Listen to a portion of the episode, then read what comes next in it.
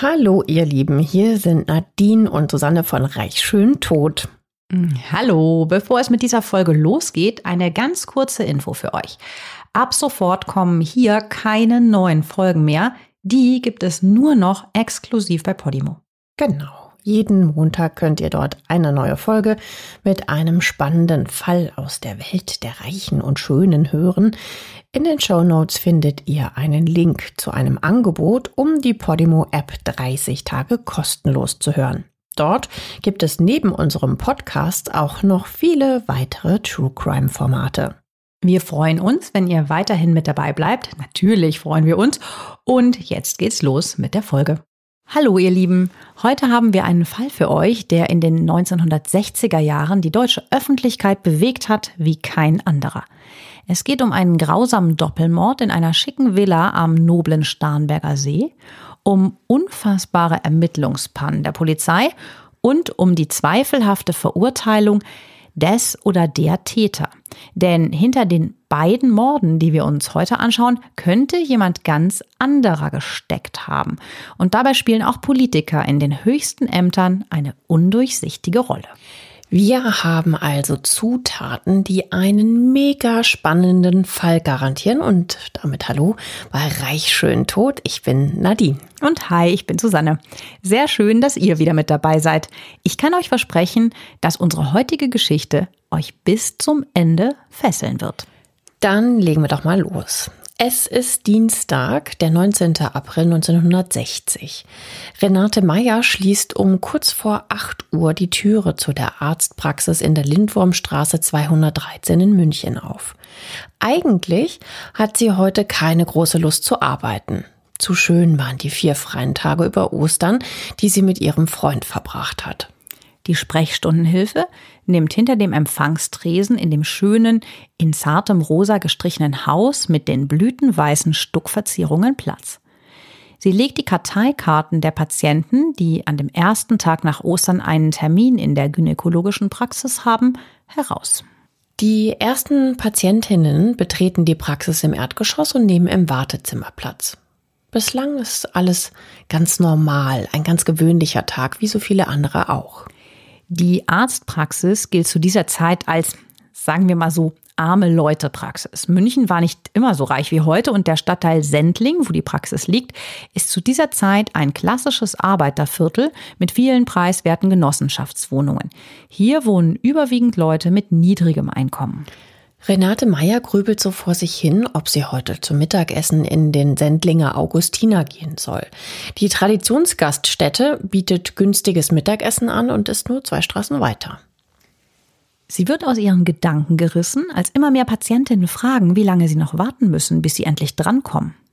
Ihr Chef, Dr. Otto Braun, ist noch nicht in der Praxis angekommen. Äußerst ungewöhnlich. Otto Braun ist normalerweise sehr zuverlässig und sehr pünktlich. Renate Meyer greift zum Telefonhörer. Sie ruft in der Villa des Arztes in Pöcking am Starnberger See an. Niemand hebt ab. Die Sprechstundenhilfe wundert sich, denn zumindest die Haushälterin müsste zu Hause sein. Immer wieder versucht sie Dr. Otto Braun zu erreichen, doch ihre Anrufe bleiben unbeantwortet. Am späteren Vormittag schickt sie schließlich die wartenden Patientinnen nach Hause und sagt die übrigen Termine ab. Trotzdem bleibt sie bis zum Abend in der Praxis. Sie hofft, dass ihr Chef doch noch auftaucht und sie hält die Stellung am Praxistelefon.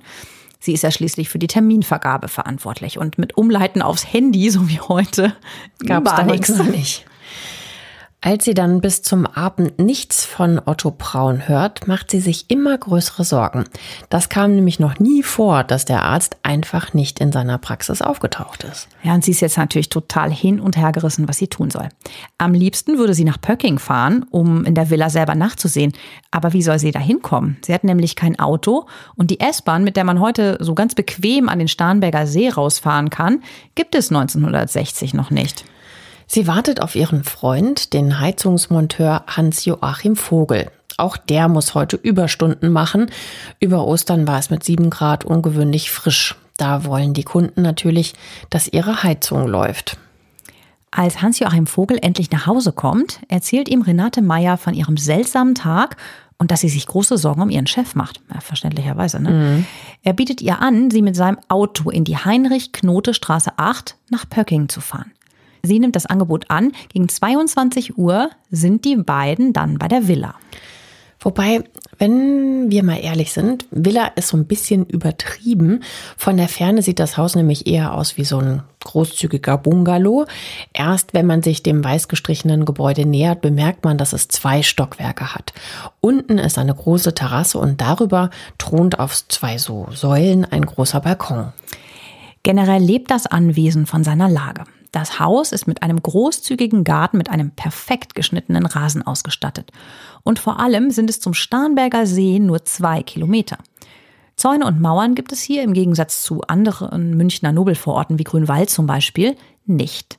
Schon damals leben hier überwiegend betuchte Menschen. Wenn ihr euch jetzt fragt, wie sich ein Arzt mit einer Praxis, die eher ein normales Klientel bedient, so ein Anwesen leisten kann, dann behaltet eure Frage mal im Hinterkopf. Das werden wir später nämlich noch ausführlich erklären. So viel kann ich aber schon mal verraten. Die Erklärung ist wirklich spektakulär. Hans-Joachim Vogel parkt sein Auto am Straßenrand vor der Heinrich-Knote-Straße 8. Er und Renate Meyer nehmen den Weg zum Haus. Das ist stockfinster. Kein Mucks ist zu hören. Sie klingeln an der Haustüre, niemand öffnet. Obwohl das Auto von Dr. Braun in der Auffahrt steht. Hans-Joachim Vogel geht um das Haus herum. Auf der Terrasse entdeckt er, dass die Tür nur angelehnt ist. Er betritt das Haus und ruft nach Dr. Braun. Doch niemand scheint zu Hause zu sein. Er geht in das Wohnzimmer, sucht den Lichtschalter. Als er das Licht einschaltet, ist sein Blick Richtung Diele gerichtet und dort, vielleicht denkt ihr es euch schon, sieht er den blutüberströmten Körper von Dr. Braun liegen. Natürlich ist Hans-Joachim Vogel geschockt. Seinen Feierabend hat sich der Heizungsmonteur wohl ganz anders vorgestellt. Vielleicht eher so gemütlich auf dem Sofa, eventuell noch ein Bier. Aber jetzt steht er in einer Villa am Starnberger See und schaut auf eine Leiche. Er geht zur Eingangstür und lässt seine Freundin Renate rein. Die will den Puls bei ihrem Chef fühlen, doch das lässt sie gleich wieder sein, als sie bemerkt, dass Dr. Braun eiskalt ist. Gemeinsam rufen sie die Polizei und warten im Auto auf die Beamten. Im Haus mit einer Leiche wollen die beiden nämlich auf gar keinen Fall bleiben. Das kann ich ehrlich gesagt total ja. verstehen. Ich glaube, ich hätte mich da auch ins Auto gesetzt. Oh Gott. Ich hätte vor allem immer Angst, dass der Täter oder die Täter noch da, noch da sind. Ne? Ja. Es dauert dann nämlich auch zwei Stunden, bis endlich die Polizei eintrifft. Das ist schon eine beachtlich lange Zeit, wenn eine blutüberströmte Leiche gemeldet wird. Es ist aber nur der Anfang einer unfassbaren Pannenserie von Polizei und Justiz. Das können wir euch schon mal verraten. Ja, ich stelle mir das gerade vor, ne? wie sich die beiden da in den zwei Stunden gefühlt haben mussten, wo sie da rumgewartet haben. Als Heizungsmonteur findest du vielleicht mal eine tote Maus, aber natürlich niemals einen toten Menschen. Mhm. Und äh, die Renate Meyer, die hatte ja auch ein super Verhältnis zu ihrem Chef. Ne? Also der vertraut ihr auch total viele persönliche Dinge an, zum Beispiel. Ja, und auf einmal siehst du seine Leiche. Das muss für die total furchtbar gewesen sein. Ja. Mm, übrigens werden diese persönlichen Dinge, die er ihr erzählt, im weiteren Verlauf noch eine ganz entscheidende Rolle spielen. Merkt euch das mal. Naja, und dazu, zu diesem Schock kommt ja noch, dass Renate Meyer sich jetzt wahrscheinlich auch Sorgen um ihre Existenz macht. Sie verliert ja jetzt gerade nicht nur ihren vertrauten Chef, sondern gleichzeitig auch ihren Job. Kriminalobermeister Karl Rodatus von der Polizei in Fürstenfeldbruck ist der leitende Beamte vor Ort. Er erscheint mit zwei jungen, unerfahrenen Kollegen. Sie nehmen den Fundort der Leiche unter die Lupe. Unter der blutverkrusteten Hand von Dr. Braun liegt eine Waffe. Dr. Braun liegt auf dem Rücken, trägt einen grauen Flanellanzug mit weinroter Weste. Das Gesicht ist kaum zu erkennen. Es ist voll von getrocknetem Blut. Die drei Polizisten sehen sich weiter im Haus um. Die Villa wird aber nicht gezielt durchsucht. Die Möbel hier sind teuer und hochwertig. Meist sind es Antiquitäten oder neue schwere Massivholzmöbel. Teilweise laufen sie über helle Teppiche und teilweise über Parkett. An den Wänden hängen Gemälde und Spiegel mit aufwendig verzierten Goldrahmen und Lampen, die wie Kerzenhalter aussehen. Im Wohnzimmer stehen Sessel und Sofa mit dicken Samtpolstern. Bei ihrem Rundgang durch das Haus entdecken die Beamten nicht nur viele Blutspuren auf dem Boden, sondern noch eine weitere Leiche im Keller. Krass. Es ist eine Frau. Kleines Detail, das den Beamten auffällt. Sie ist geschminkt und zurechtgemacht und trägt lila Schuhe. Die Tote liegt vor der Hausbar. Also sowas hatte man ja früher, wie so eine Art Partykeller, ne? Es ist die Haushälterin Elfriede Klo, mit der Dr. Braun quasi inoffiziell zusammenlebt. Sie wurde mit einem Genickschuss förmlich hingerichtet. In einer Kammer vernehmen die Beamten dann ein Winseln. Es ist ein eingesperrter Hund, der Pudel von Dr. Braun. Sie befreien den Hund, der gleich durchs ganze Haus rast. Das ist natürlich schlecht, weil hier noch gar nicht alle Spuren gesichert sind. Er könnte mit seinem Umherlaufen natürlich gerade ganz viel verwischen oder auch unbrauchbar machen. Noch liegen ja beide Leichen im Haus. Also das ist wieder mal so typisch. Ne? Wir hatten das schon so oft, dass die Polizei da ähm, gerade jetzt, ne, man darf nicht vergessen, 60er Jahre, das ist heute auch alles anders, aber so häufig einfach so viele Fehler machen. Ne? Ja, ich glaube erstmal, ja, wir haben ja auch äh, gesagt, die sind total unerfahren. Ich stelle mir da so die zwei bayerischen Dorfjugendlichen vor, die jetzt frisch bei der Polizei sind und dann hören die den Hund winseln und machen das da auf. Ja, das ist ja auch alles gut, die können ihn nicht da drin lassen, aber sie müssen ihn halt festhalten oder irgendwas. Ne? Naja, aber das sie haben ja auch den Karl Rodatus, das, der ist Kriminalobermeister. Ja. ja, der hat sich da auch nicht wirklich mit rumbekleckert und es wird ja noch schlimmer. Ja, weil genau dieser Kriminalobermeister Karl Rodatus Status, für den ist die Sache nämlich ganz glasklar. Es handelt sich um einen erweiterten Suizid, denkt er. Erst erschießt Dr. Braun seine Geliebte und dann richtet er die Waffe gegen sich selbst und feuert sich eine Kugel in den Mund. Fall abgeschlossen, so seine Meinung damals. Ein Pluspunkt für die bayerische Kriminalstatistik. Ja, wenn es denn denn mal so einfach wäre, ne? Weil wir wissen jetzt nicht genau, woran es lag, aber der Kriminalobermeister muss irgendwie mit seinem Kopf ganz woanders gewesen sein. Vielleicht war er auch davon so fasziniert, dass er jetzt mal in so einem gediegeneren Haus unterwegs war. Also er vergisst auf jeden Fall sämtliche Grundlagen polizeilicher Ermittlungsarbeit und macht noch so einige Fehler. Kriminalobermeister, eben Karl Rodatus, bestellt einen Leichenwagen. Doch Dr. Braun und die Haushälterin Elfriede Klo die werden jetzt nicht etwa zur Gerichtsmedizin gebracht, um dort obduziert zu werden. Nein, dieses Verfahren ist bei einem ungeklärten Todesfall heute natürlich zwingend vorgeschrieben. Der Kriminalobermeister ruft aber lediglich einen Arzt, der die Leichen aber gar nicht untersucht. Er vermerkt einen erweiterten Suizid als offizielle Todesursache in dem Totenschein. Und das war's dann. Wahnsinn, oder? Wir haben uns gefragt, warum der Arzt die Leichen nicht untersucht. Das liegt daran, dass die Polizei von einem geklärten Todesfall, also Suizid, ausgeht, weshalb keine Obduktion durchgeführt wird.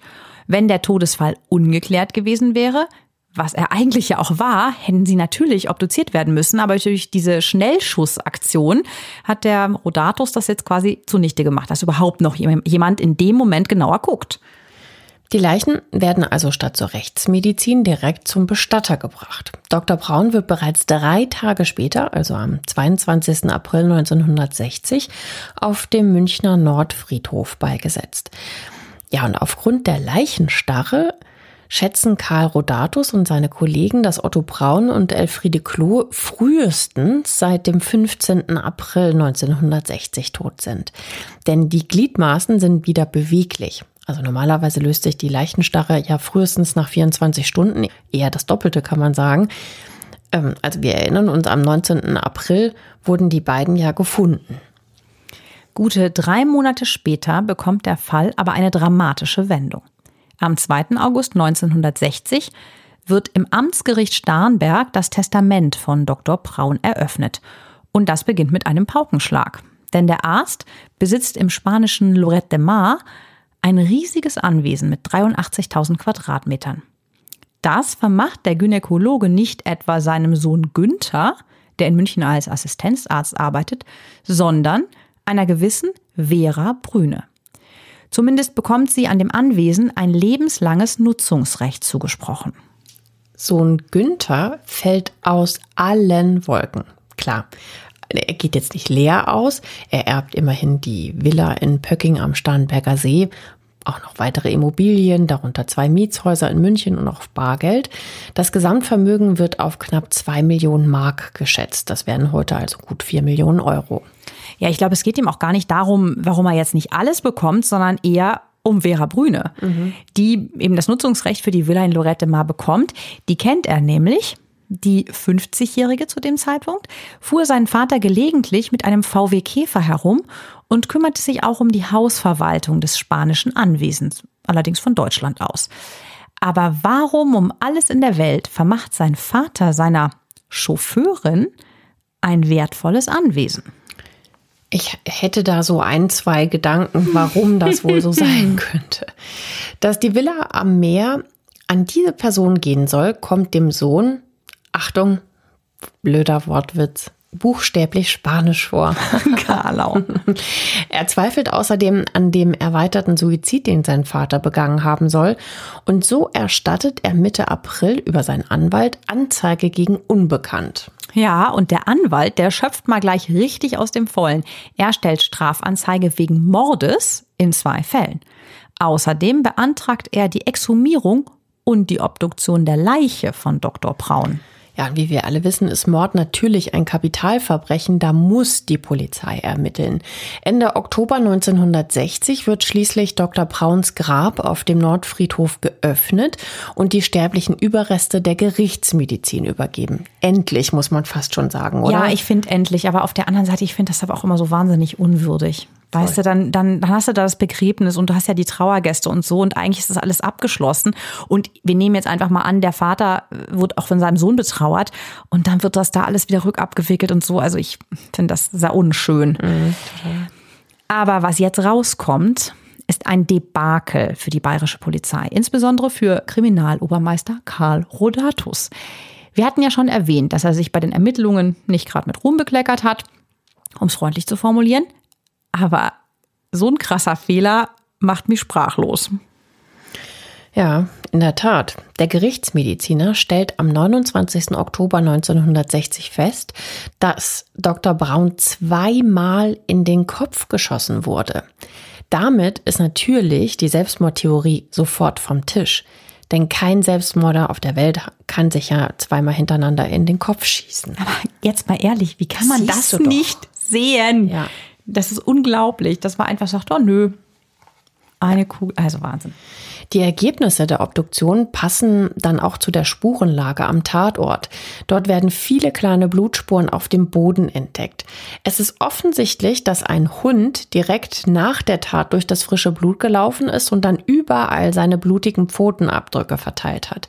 Aber der Pudel von Dr. Braun war ja in einer Kammer eingesperrt, als die Beamten am Tatort eintreffen. Das heißt, Dr. Braun hätte sich erst erschießen müssen, dann läuft der Hund durchs Blut und anschließend sperrt der tote Dr. Braun seinen Pudel weg. Hm. Das ist natürlich unmöglich. Dass der Hund diese Spuren erst nach seiner Freilassung durch den Polizisten verteilt hat, kann nicht sein, denn zu diesem Zeitpunkt war das Blut ja schon getrocknet. Ja, und das kommt ja auch mit der zweiten Leiche im Keller auch nicht hin. Mhm. Ist ja wieder dasselbe Problem. Jetzt endlich wird richtig ermittelt. Aber das ist gar nicht so leicht. Verwertbare Spuren gibt es nach über einem halben Jahr nämlich keine mehr. Als der Tatort nachträglich am 7. Januar 1961 besichtigt wird, finden sie nichts Besonderes. Doch selbst wenn der Zeitraum nicht so lange gewesen wäre, hätte das auch nicht viel gebracht. Kriminalobermeister Karl Rodatus und seine Kollegen haben in der Wohnung bzw. in der Villa nämlich alles Mögliche angefasst, ohne dabei Handschuhe zu tragen. Brauchbare Fingerabdrücke hätte es also wahrscheinlich sowieso keine gegeben. Ach, das macht einen so wütend, oder? Also als Sohn auch, wenn du das dann hörst.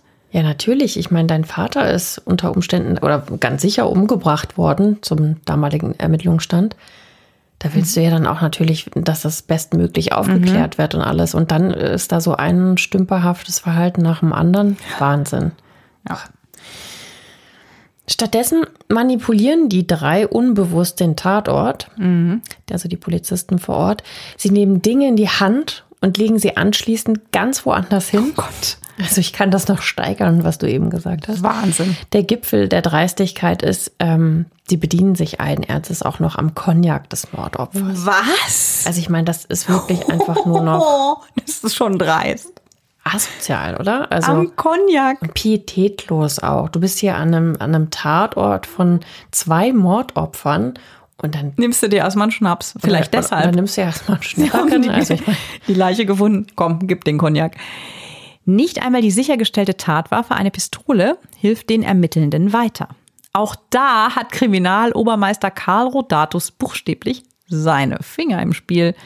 Er nimmt nämlich die Pistole vom Tatort und pass auf, er schießt damit den Pudel von Dr. Braun. also Ja, das ist total krass.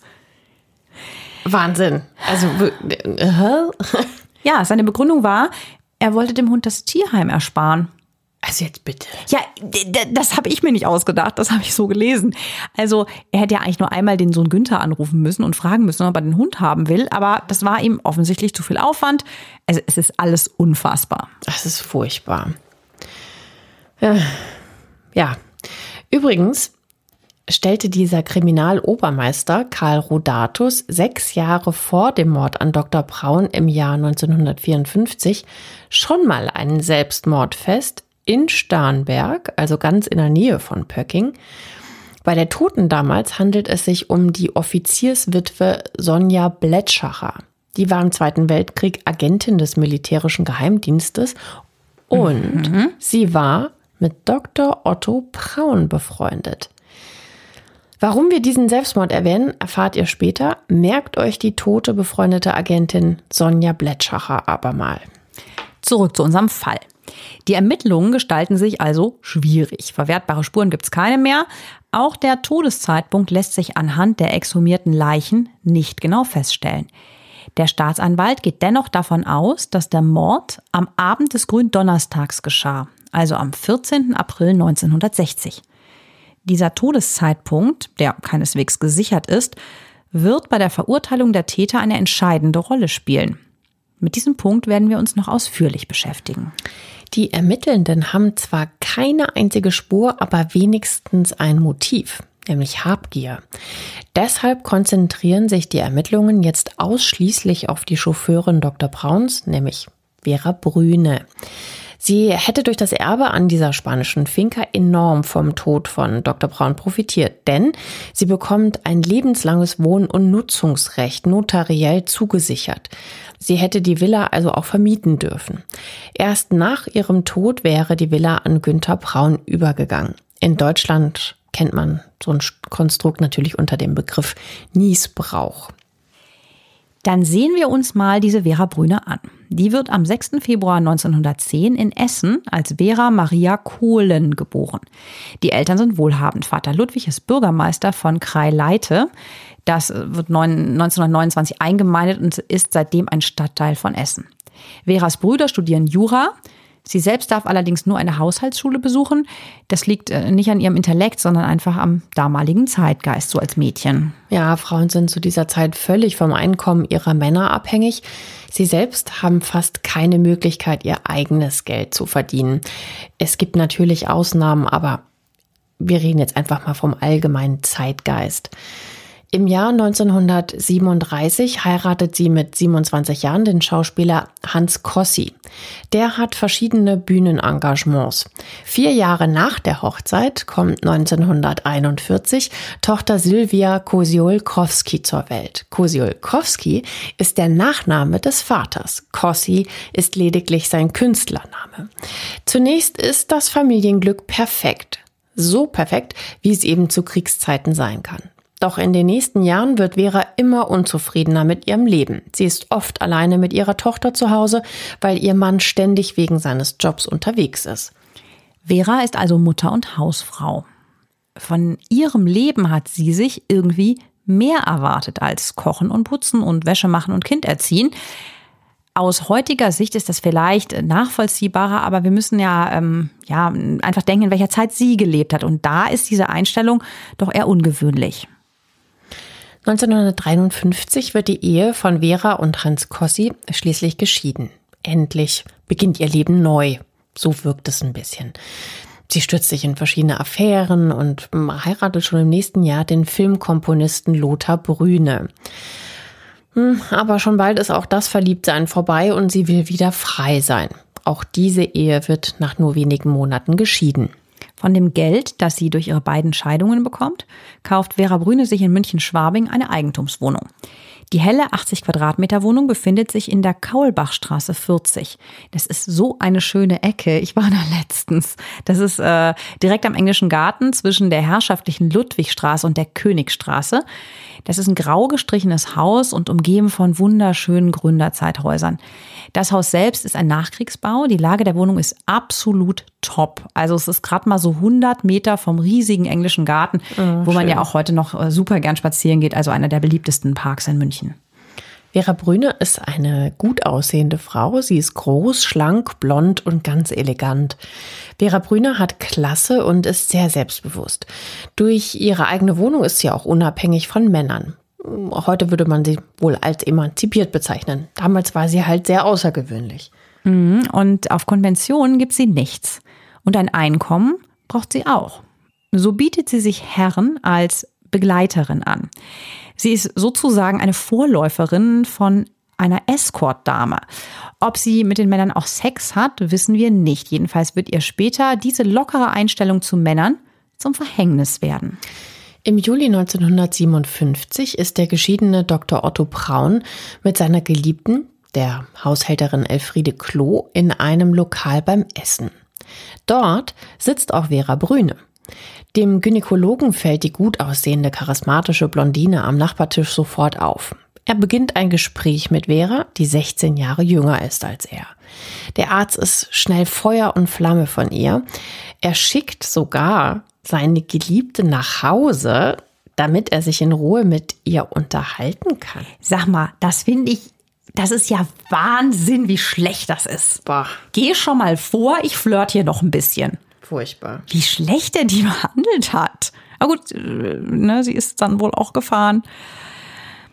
Also ich stelle mir ja die Vera Brüne so ein bisschen wie so ein blondes Gift vor. So ein bisschen Marlene Dietrich vielleicht oder ja, so. Ja, die, die hatte auch so, so markante Züge. Mhm. Also so ähnlich wie bei Ingrid van Bergen hatte die auch so ein bisschen, ja, wie, wie soll man sagen, so ein bisschen Was Herbes. Äh, so herbere mhm, Züge, ja. ja. Ja, also auf jeden Fall außergewöhnlich. Ja, nicht, nicht so ein Püppi, ja. so vom, ne? Genau. nicht so Stupsnäschen und so, sondern. Nee, so ein Charaktergesicht. Ja, ja. Mhm. Also Otto Braun und Vera Brüne freuen sich an.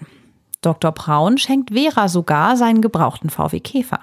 Und er zahlt ihr monatlich 200 Mark, damit sie ihm jeden Donnerstag und Montagabend als Chauffeurin zur Verfügung steht. Ob es dabei wirklich nur um Chauffeurdienste ging, den beiden wird jedenfalls natürlich eine Affäre nachgesagt, wobei das später nie bestätigt wird. Im Oktober 1957 führt sie ihre Freundschaft nach Lorette de Mar in Spanien. Dort will Otto Braun Vera sein prächtiges Grundstück mit der Finca zeigen.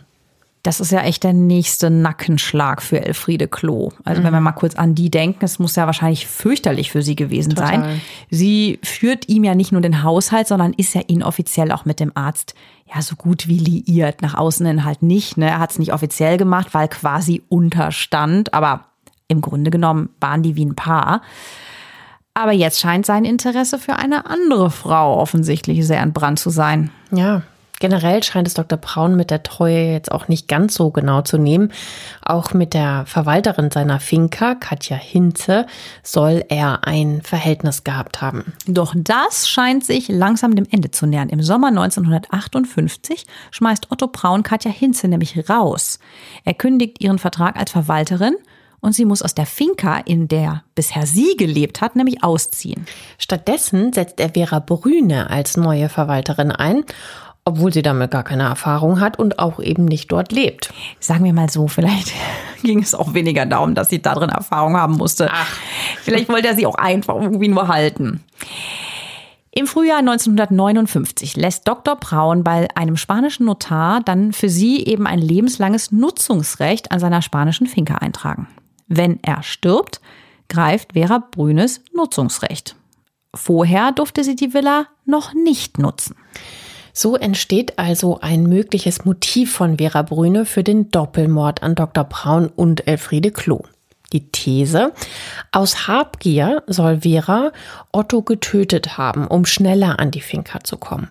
Und die Haushälterin war, also ganz makaber gesagt, um mal in dieser Mordtheorie zu bleiben, nur ein zusätzliches Opfer, damit sie die Täterin nicht identifizieren kann.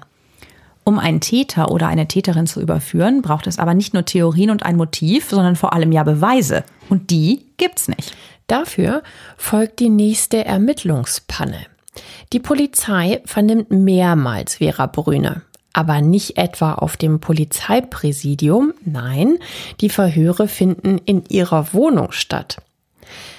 Das ist an sich ja schon eher ungewöhnlich. Es kommt aber noch besser, denn der Polizist bringt zu den Verhören Likör und Pralinen mit. Das ist so schlecht, das ist so richtig schlecht. Also das kannst du dir doch nicht ausdenken, sowas, das oder? Ist also so, das ist ja Wahnsinn.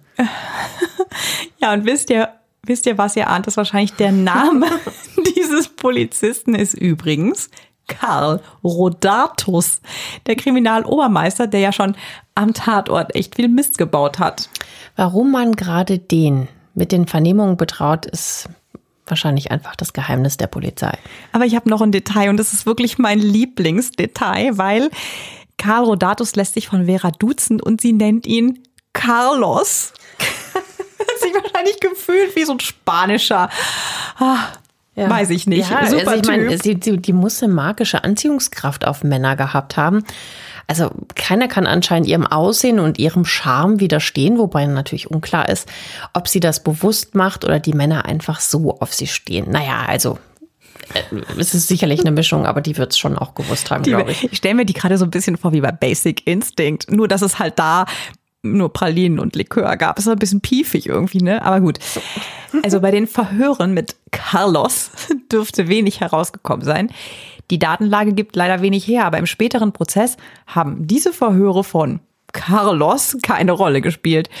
Daher verfolgt die Polizei noch andere Spuren. Sie vernimmt auch weitere Zeugen und überprüft natürlich das Alibi von Vera Brüne. Dann sprechen wir zunächst doch mal über Veras Alibi.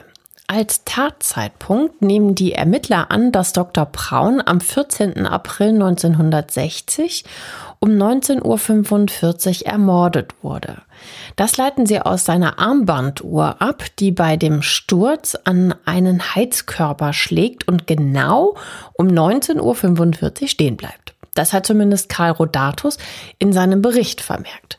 Später sagt die Nachbarin Emilie Klingler aus, die rund 350 Meter von Dr. Brauns Anwesen entfernt lebt, am 14. April 1960 um 19.45 Uhr zwei Schüsse gehört zu haben. Allerdings ist es alles andere als klar, dass die Tat wirklich am 14. April 1960 um 19.45 Uhr geschah.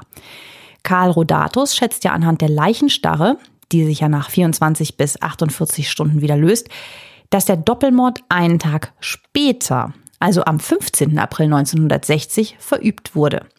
Das ist natürlich ein ganz, ganz entscheidender Unterschied, mhm. denn am 15. April 1960 sitzt Vera bei ihrer schwerkranken Mutter in Bonn morgens am Frühstückstisch. Auch die Nachbarin kann sich genauso gut irren. Zum einen liegt die Tat viele Monate zurück da ist es eigentlich schon eher erstaunlich, dass sie die Zeit auf die Minute genau angeben kann. Zum anderen sind 350 Meter echt eine ziemliche Entfernung. Zudem fielen nachweislich mehr als zwei Schüsse. Einer trifft Elfriede Kloth und zwei, ja, den Doktor. Und die Uhr ist auch nur ein dürftiges Beweismittel. Denn als Günther Braun den Ermittelnden die Uhr seines Vaters am 27. April 1961, also ein Jahr nach dem Doppelmord, übergibt, zeigt die kaputte Uhr mit dem zerbrochenen Glas und den verbogenen Zeigern auf einmal 20.45 Uhr an. Und als die Uhr im Labor des Landeskriminalamts ankommt, stehen die Zeiger plötzlich auf 21.48 Uhr.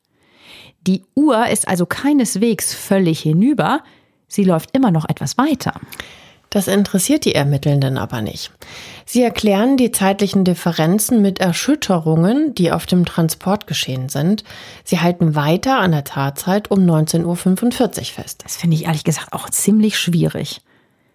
Das dann so, ne, äh, einfach so ignorieren? Ja, das geht gar nicht. Also Vera erzählt der Polizei, dass sie sich um diese Zeit mit ihrem Zahnarzt am Langwieder See im Westen Münchens getroffen hat. Sie habe ihre Brille in der Praxis vergessen und bat den Zahnarzt, sie ihr mitzunehmen. Und am Langwieder See sollte diese Übergabe dann erfolgen.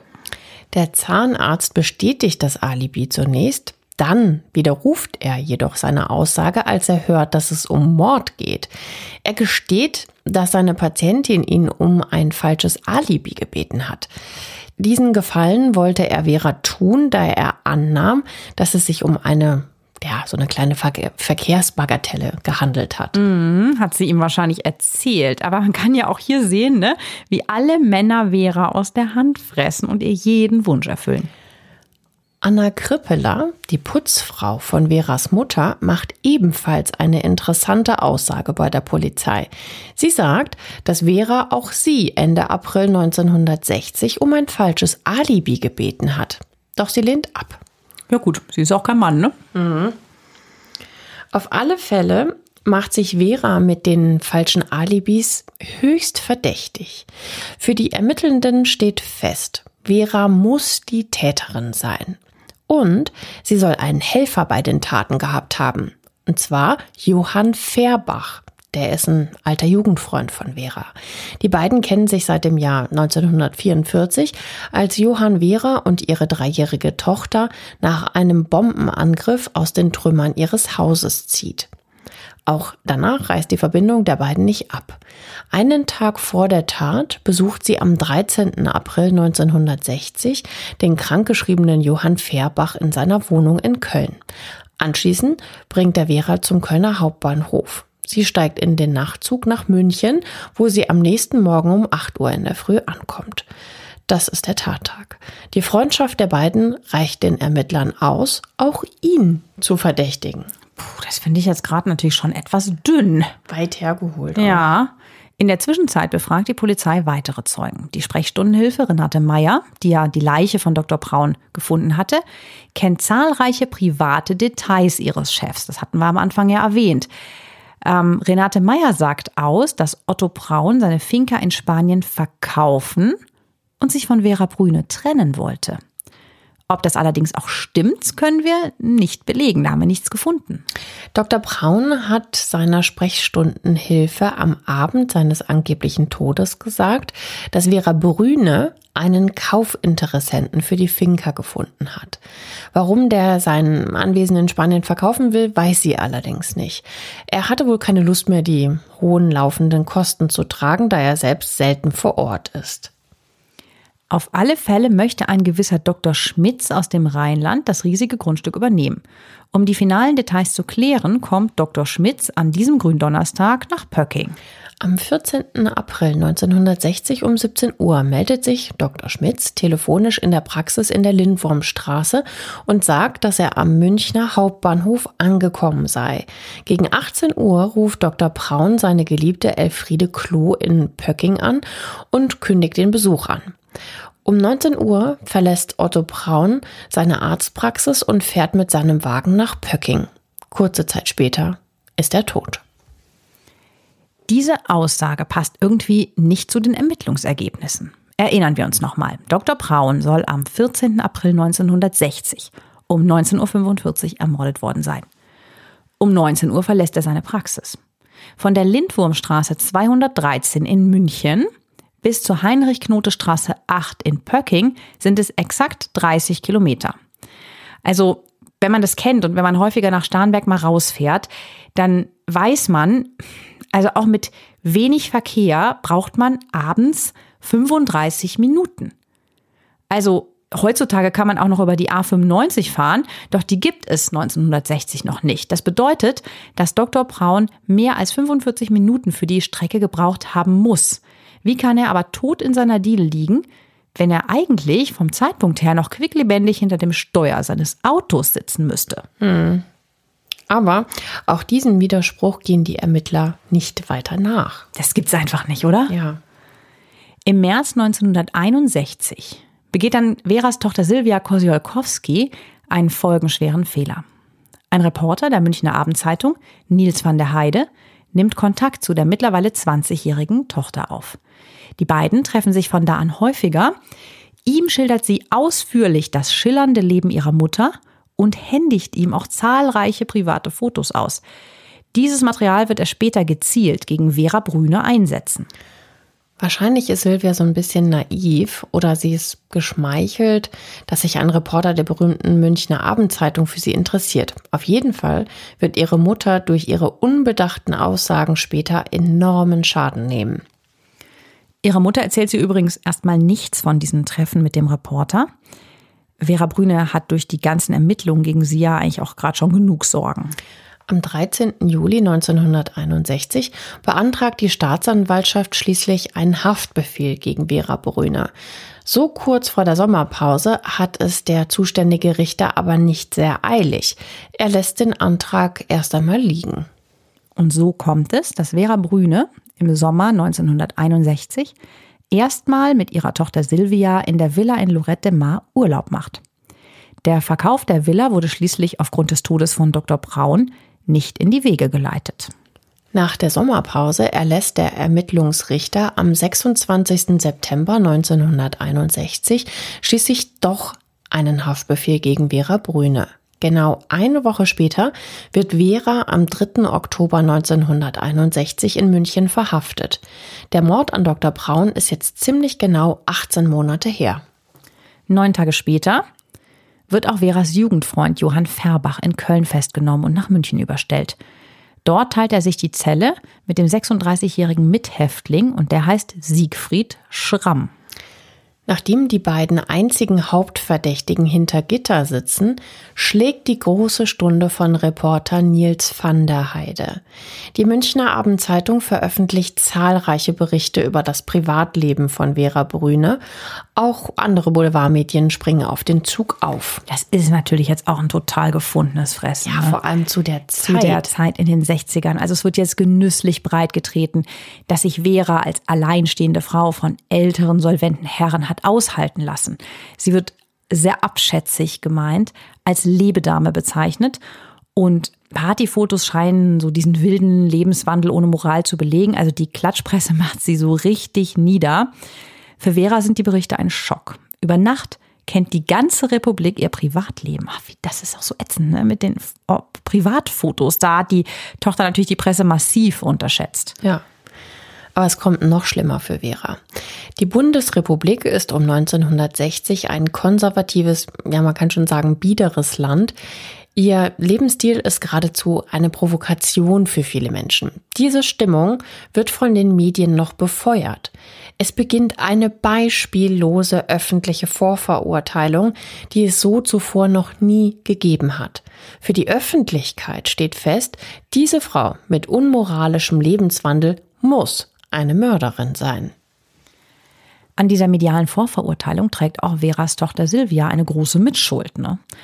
Ende Oktober 1961 erzählt Silvia dem Reporter Nils van der Heide sogar, dass ihr ihre Mutter den Mord bzw. ihre Beteiligung daran gestanden habe.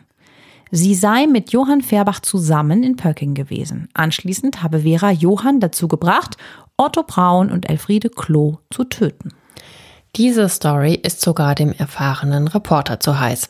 Er gibt der Polizei einen Tipp. Ja, und am 8. November 61 klingelt es dann natürlich an der Tür bei Silvia Kursiolkowski.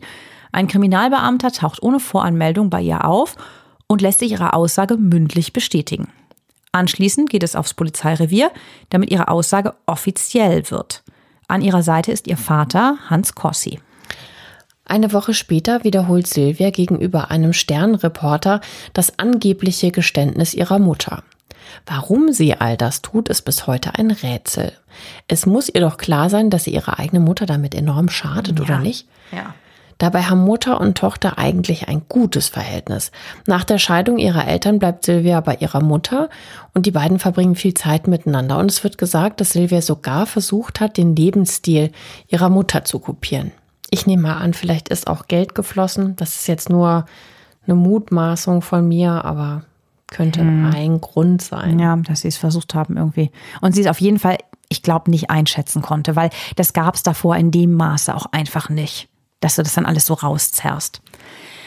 Noch eine weitere Aussage belastet Vera Brüne und Johann Färbach schwer.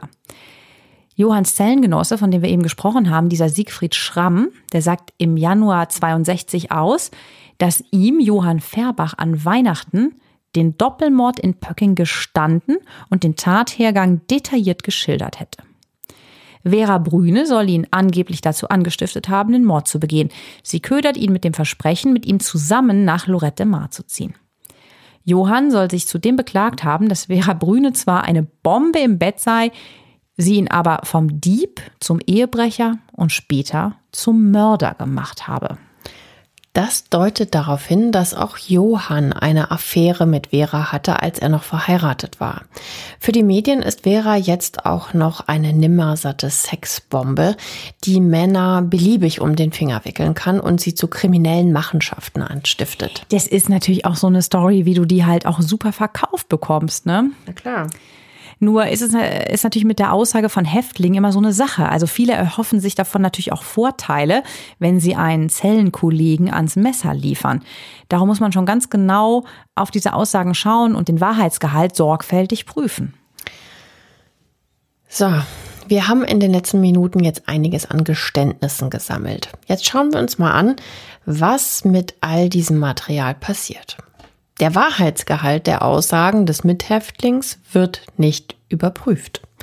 Das Gericht eröffnet am 25. April 1962 unter dem Vorsitz von Landgerichtsdirektor Dr. Klaus Seibert die Hauptverhandlung gegen Vera Brüne und Johann Färbach. Der Prozess ist das Ereignis in München.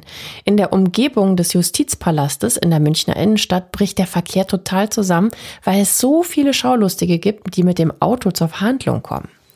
Zur Erinnerung, Vera und Johann leugnen, den Doppelmord begangen zu haben. Sie haben zwar kein Alibi, aber es gibt keinerlei belastende Beweise gegen sie. Keinen. Lediglich die Aussagen der Tochter von Vera und des Zellennachbarn von Johann stehen im Raum. Doch wie belastbar diese Aussagen sind, weiß niemand. An den folgenden 21 Sitzungstagen drängen sich deutlich mehr Schaulustige in den Gerichtssaal, als dort Platz ist. Ja, es war einfach eine Riesennummer damals. Ne? Mhm. Das hat man halt einfach auch so noch nicht oft gehabt.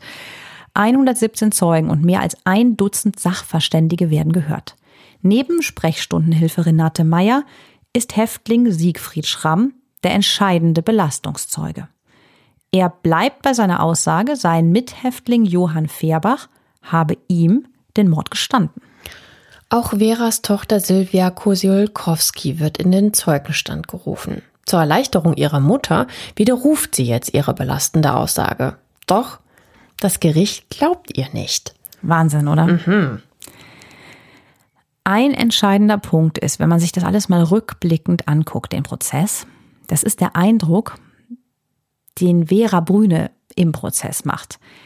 Obwohl das an sich natürlich keine Rolle spielen dürfte, aber es nimmt eben doch Einfluss, vermutlich, dass sie wirklich sehr gut aussieht, dass sie sich teuer und elegant kleidet und sehr selbstbewusst auftritt.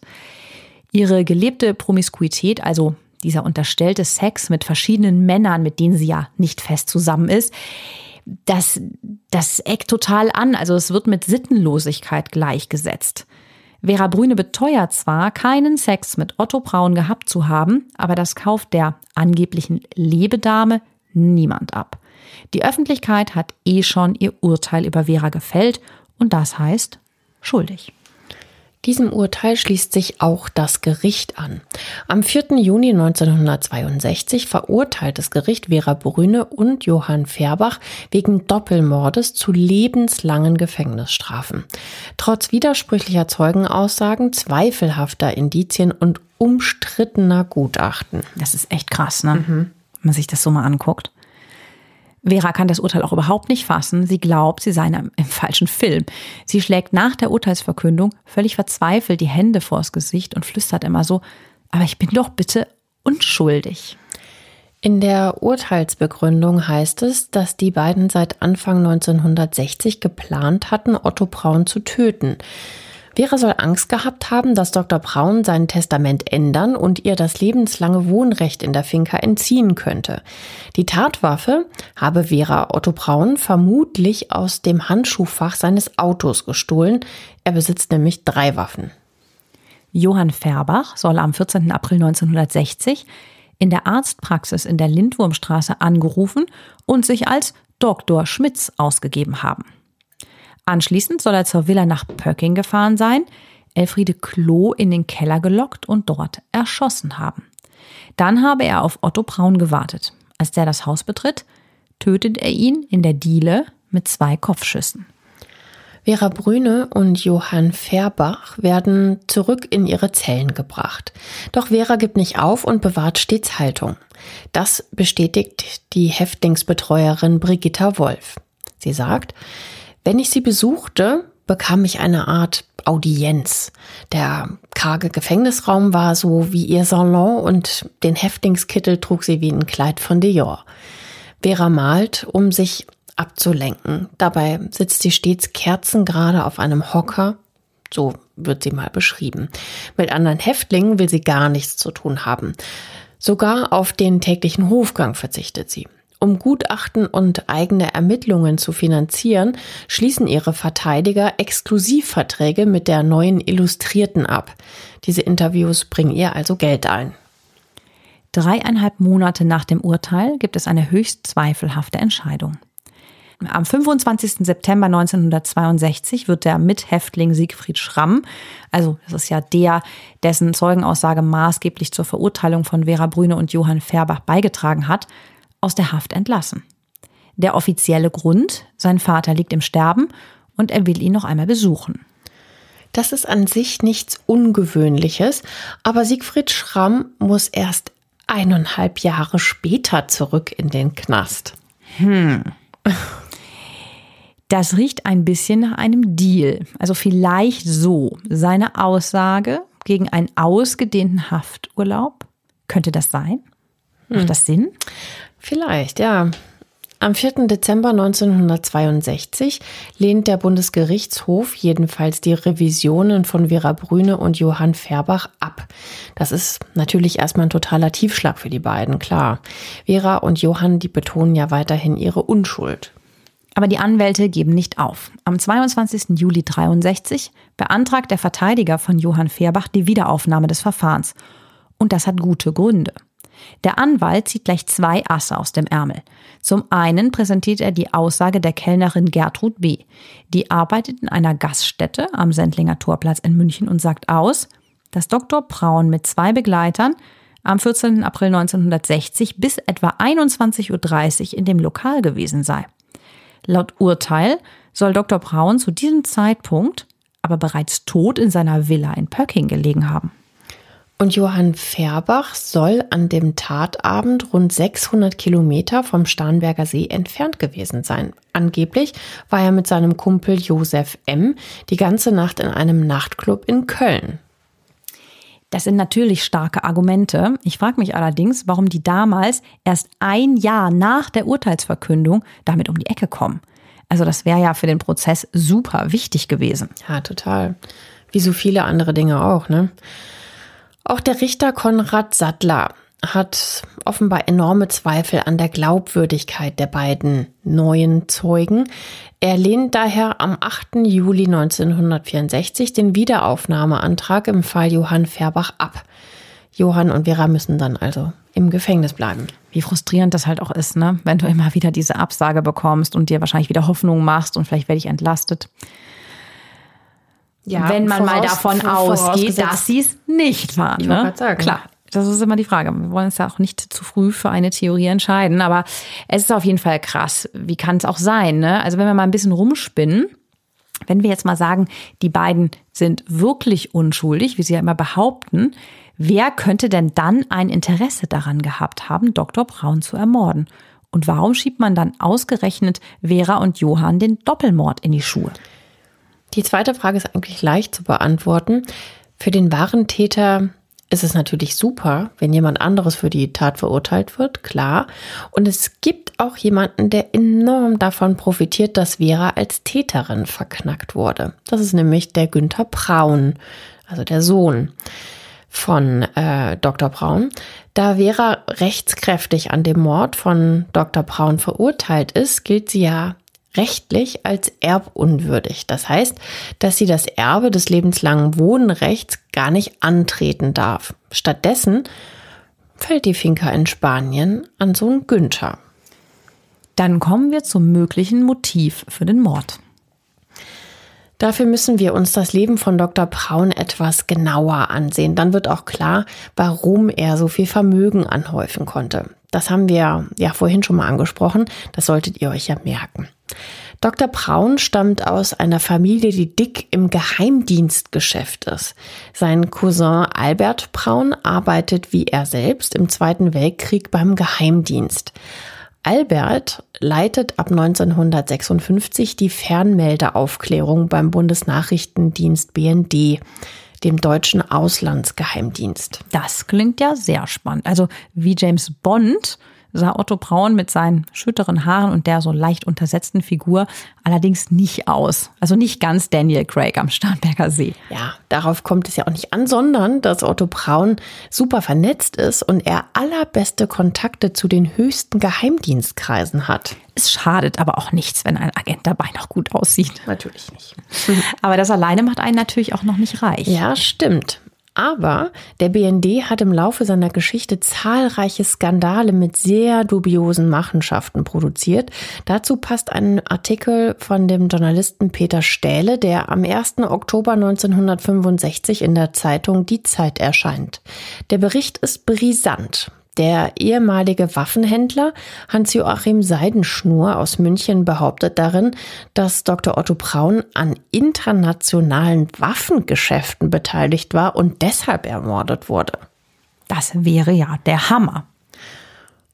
Mm, und das klingt nicht allzu weit hergeholt, denn zwei Jahre später berichtet der Geheimagent Roger Hentges, dem Bonner Staatsanwalt, dass Otto Braun Schmiergeldzahlungen im Zusammenhang mit Waffengeschäften bekommen hat. Also es ging bei, bei dem Deal um Schützenpanzer und er soll angeblich 2,3 Millionen Mark an Schmiergeldzahlungen bekommen haben. Und der Geheimagent hat noch mehr zu berichten. Otto Braun verlangte von Roger Hentges angeblich bei einem Telefonat noch mehr Schmiergeld. Und dieses Telefonat fand am 14. April 1960 gegen 21 Uhr statt. Zur Erinnerung, da soll Dr. Braun schon tot in seiner Diele gelegen haben. In diesem Zusammenhang taucht auch immer wieder der Name Werner Rempenning auf. Der ist 1960 der persönliche Referent des damaligen Verteidigungsministers Franz Josef Strauß. Geheimagent Roger Hentges informiert umgehend auch diesen Werner Rempenig über das Telefonat mit Otto Braun über das geforderte erhöhte Schmiergeld.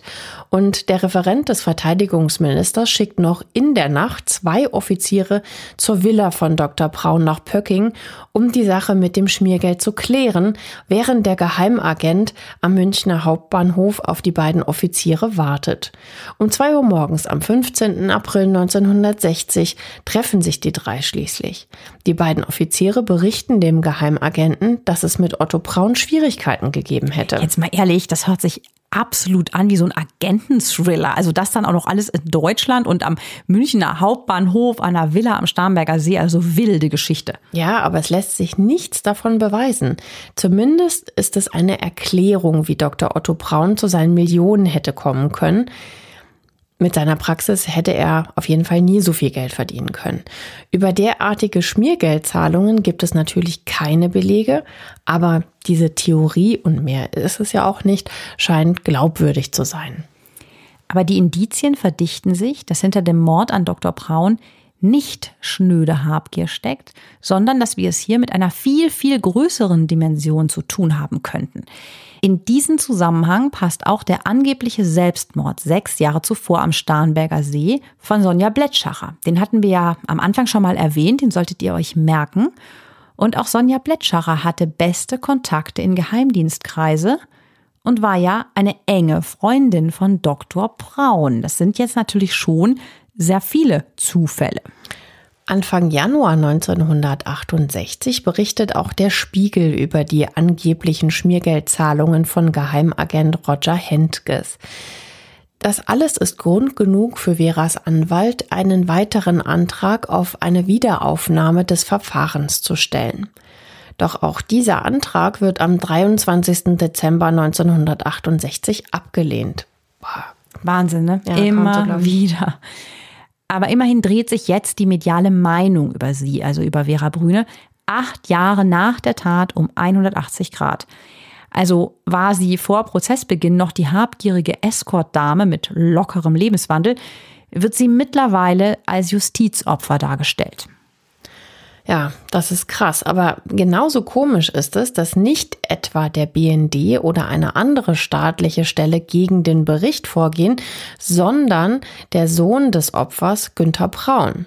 Doch der erleidet vor Gericht eine Niederlage. Der Richter stellt fest, dass die Behauptung erlaubt sei, dass Dr. Braun mit Waffen gehandelt habe. Günther Braun wollte natürlich nicht, dass Medien behaupten dürfen, dass sein Vater in Waffengeschäfte verwickelt war. Ja, und wenn das der Richter so entscheidet, ist damit natürlich offiziell bestätigt, dass der Arzt seine Finger in dubiosen Waffengeschäften hatte. In der Zwischenzeit stirbt Johann Fairbach, also der verurteilte Mittäter, am 21. Juni 1970 in der Straubinger Justizvollzugsanstalt an Herzversagen. Er wurde nur 56 Jahre alt. Und stell dir mal vor, er war es nicht. Mhm. Tragisch, ne? Ja.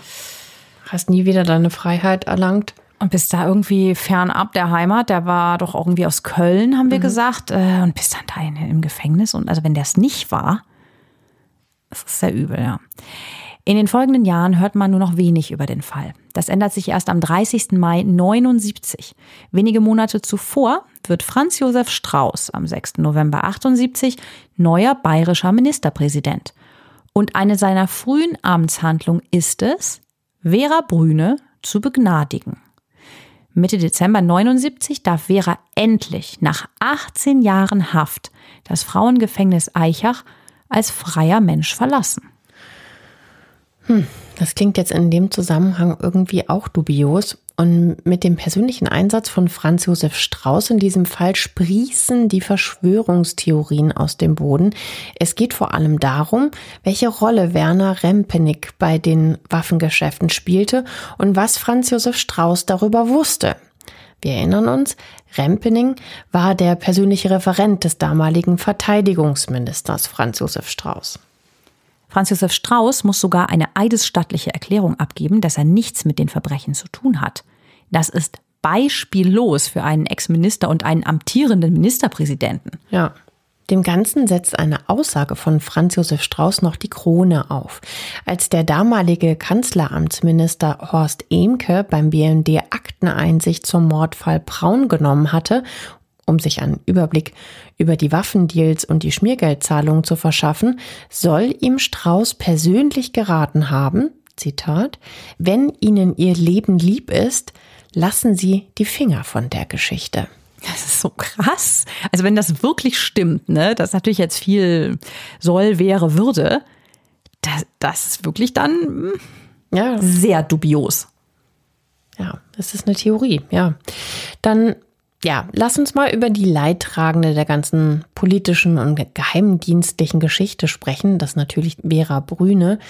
Die zieht nach ihrer Entlassung zurück in ihre Eigentumswohnung nach München. Auf dem Klingelschild der mittlerweile 69-Jährigen steht ab sofort der Name Maria Adam. Bei der vermeintlichen Tat war sie ja 50 Jahre alt. Von dort aus kämpft sie um ihre Rehabilitierung. Sie will keine Gnade, sagt sie, sondern Gerechtigkeit aber ihre ganzen Bemühungen haben keinen Erfolg.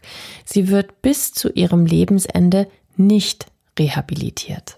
Jetzt könnte man natürlich sagen, dass es letztendlich ja auch egal ist. Sie ist ja wieder frei. Aber es hat natürlich gravierende Folgen für Vera, dass das Urteil im Nachhinein nicht zurückgenommen wird. Zum einen hätte sie für 18 Jahre Gefängnis eine Haftentschädigung erhalten. Und zum anderen hätte sie die Villa in Spanien zurückbekommen. Da aber das Urteil nicht revidiert wird, ist sie immer noch erbunwürdig. Davon, dass das Urteil nicht zurückgenommen wird, profitiert vor allem Sohn Günther. Er darf die wertvolle Finca weiterhin behalten. Darüber kommt Vera ihr ganzes Leben nicht hinweg. Sie zieht sich aus der Öffentlichkeit zurück, lebt wie gesagt unter falschem Namen in ihrer Eigentumswohnung, aber ihre stolze Haltung bewahrt sie sich. Eine Nachbarin erzählt später mal dem Münchner Merkur, sie ist mir gleich aufgefallen, weil sie trotz ihres Alters eine kerzengerade Haltung und beeindruckende Augen hatte. Der Nachbarin zeigt Vera Brüne wohl auch einmal den Trenchcoat, den sie beim Prozess getragen hat. Und die Nachbarin sagt, wie ein Mannequin führte sie mir den Trenchcoat vor. Sie genoss es, bewundert zu werden. Die Nachbarin sagt dann im Merkur, dass sie überzeugt ist, dass es der Hass der grauen Mäuse war, den sich Vera während des Prozesses zuzog und der die Öffentlichkeit damals so gegen sie aufbrachte. Im Jahr 2001 stirbt die zurückgezogen lebende Vera Brüne mit 91 Jahren schließlich im Klinikum rechts der Isar in München. Sie wird auf dem Waldfriedhof Sollen im Grab ihres ersten Ehemannes Hans Kossi beerdigt. Bis zu ihrem Tod hadert Vera Brüne mit ihrem Schicksal. Sie hatte stets Angstträume. Sie sagt ja immer, sie wollte keine Gnade, sondern einfach Recht. Also in ihrer Version. Günther Braun lebt bis zu seinem Tod im Jahr 2008 in der Villa in Pöcking. Das Haus ist immer noch im Familienbesitz.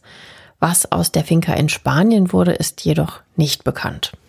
Aber jetzt wollen wir wissen, was ihr von dem Fall haltet. Also ich kann nur sagen, meine Mutter hat mir das mal erzählt und es gab eine Zeit, da war Vera Brüne wirklich so bekannt, also in der Generation so vor uns. Ich glaube, da kannten die wirklich ganz, ganz viele und diese Geschichte. Aber was glaubt ihr? Waren Vera Brüne und Johann Fehrbach unschuldig?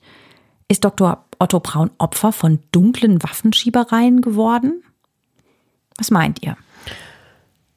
Und das war's dann auch schon wieder für heute. Schön, dass ihr uns zugehört habt. Wir würden uns freuen, wenn ihr natürlich unseren Podcast überall abonniert und wenn ihr euch natürlich weiterhin so rege beteiligt bei uns bei Instagram beispielsweise. Ihr könnt uns natürlich aber auch jederzeit gerne Themenvorschläge, Anregungen auch per Mail schicken.